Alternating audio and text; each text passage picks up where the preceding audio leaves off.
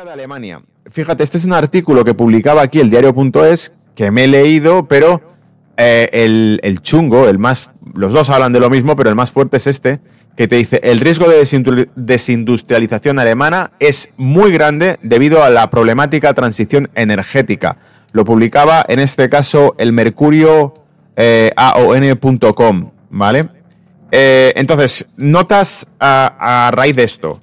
Eh, vais a ver, porque el que ha publicado el diario.es trae declaraciones de Olaz que es que chocan con todo lo que cuenta, en este caso Thomas Broke, en este artículo, ¿vale? Te dice básicamente que eh, eh, Hack, presidente y consejero del Boyd Group, y el Boyd Group lo he estado mirando para ver el peso que tiene la compañía en Alemania, fundada en el siglo XIX, más de 21.000 empleados, eh, unas ventas anualizadas que alcanzan los 4.9 billones de euros. Es decir, este tipo lleva una de las compañías más gigantescas que hay en Alemania, eh, centradas en el negocio de la tecnología global, del sector energético, dice que está preocupado por el ritmo que está llevando el país. Y cita eh, literalmente, dice, la agresiva transición energética alemana es la principal fuente del problema lo cual ha calificado el agresiva transición energética de Alemania.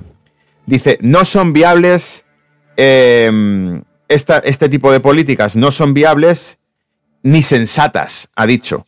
Eh, y dice, hay un muy grande peligro de desindustrialización en Alemania, textualmente, entre comillas, dicho por él. Un elevado, muy grande peligro de industrialización, eh, el peligro de industrialización en Alemania es muy grande, ¿vale? Eh, y dice, la encuesta Federal Pymes que hace Alemania, en este caso una encuesta a las pymes, una encuesta federal que hace el gobierno a las, pymes, muestra que el 26% de las pymes alemanas están considerando cerrar y el 22% de ellas están considerando desplazarse a otro país, irse probablemente a emergentes. ¿Os acordáis cuando ya hace meses, al inicio de este año, contamos la desindustrialización, cómo Siemens anunciaba que se iba a Iowa en Estados Unidos y cómo eh, ArcelorMittal anunciaba la reducción de producción industrial en, Europa. Brutal, ¿vale? Todo esto tiene una misma, un mismo desencadenante que conocemos todos, que hemos analizado aquí más de una vez y que os he explicado. Dos cuestiones fundamentales que causan esto. Primero, en opinión de él, dice que una elevada burocracia y unas fuertes cargas fiscales. Les están cosiendo impuestos y a papeleo por el tema de la transición energética. Dice, el primer trimestre de 2023 como recordatorio, ya cayó la producción industrial en Alemania y cayeron los pedidos de fábricas el primer trimestre de 2023, ¿vale? Te recuerdo que el último trimestre de 2022 la economía alemana creció un menos 0,5% y el primer trimestre de 2023 creció un menos 0,3%. Es técnicamente una recesión y la estimación que hay de crecimiento del propio gobierno alemán para el año 2023 es menos 0,4%. Menos 0,4%, un año en negativo se está contrayendo la economía alemana, que es la principal eh, potencia eh, de la economía europea. ¿Vale? Ya sabéis de dónde viene toda la película. De hecho, te he traído por aquí un tuit que en su momento publiqué. Voy a sacarlo, eh, donde explicaba muy bien la situación actual. Se va a entender al tiro en cuanto veáis los comentarios de la ministra de Finanzas e Economía de Austria, que ya en su momento dijo lo que venía, ¿vale? Ahí podemos encontrar el origen de los problemas de la industria y la economía alemana y de su transición energética, algo que ya tenían detectado en su momento y además que deja en misterio a quién se estaba refiriendo cuando hizo estas declaraciones la ministra de Economía de Austria. ¿Vale? Eh, lo tengo por aquí en pantalla. Vamos a ir mientras tanto, mientras carga, que esto va al carbón, vamos a ir mirando eh, el, el artículo, el otro artículo que te traía, para que te lo busques si quieres, la Delegación Económica de Alemania, publicado por el diario es.es. Y aquí cita literalmente las palabras de Olaf, que dice que eh, gracias a las elevadas inversiones para proteger el clima, Alemania experimentará un crecimiento como el de los años 50 y 60, ha dicho este señor. Eh, pues bueno, ay, se apalantaba y ha dicho. Esto es lo que dijo en un evento en Berlín a la prensa, que Alemania, gracias a la inversión eh, en, la lucha contra el clima, ¿no? La inversión para proteger el clima, de hecho, no es que esté en contracción, sino que va a crecer más que nunca. Va a crecer como en los 50 y en los 60. Esto es lo que ha dicho el canciller alemán Olaf, ¿vale? Em, ¿Qué ocurre? Que sabemos que está en contracción, como digo, el gobierno alemán estima que crezca un menos 0,4% este año, o sea que se contraiga. Y dice, em, la recesión actual, ha dicho Olaz, es por la guerra de Ucrania. No tiene nada que ver con lo que están haciendo ellos, ni tiene que ver con el mal negocio energético en el que se metió Alemania, sino que en realidad es por la guerra de Ucrania. Y efectivamente es por la guerra de Ucrania, pero no es por la guerra de Ucrania sí.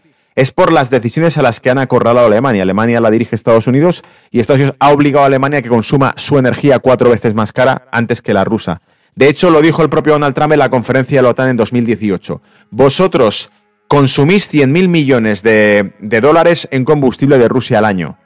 Y nosotros vamos a tener que hacer algo al respecto. Lo dijo Donald Trump abiertamente. Aquí tenéis el tweet, este tweet lo publiqué, eh, eh, os, traje la fuente que era un diario alemán, o austriaco en este caso, que era del 13 de febrero. Acuérdate que en 2022 la, la guerra estalla el 24 de febrero, si me equivoco, 22 o 24 de febrero de 2022, Rusia invade Ucrania.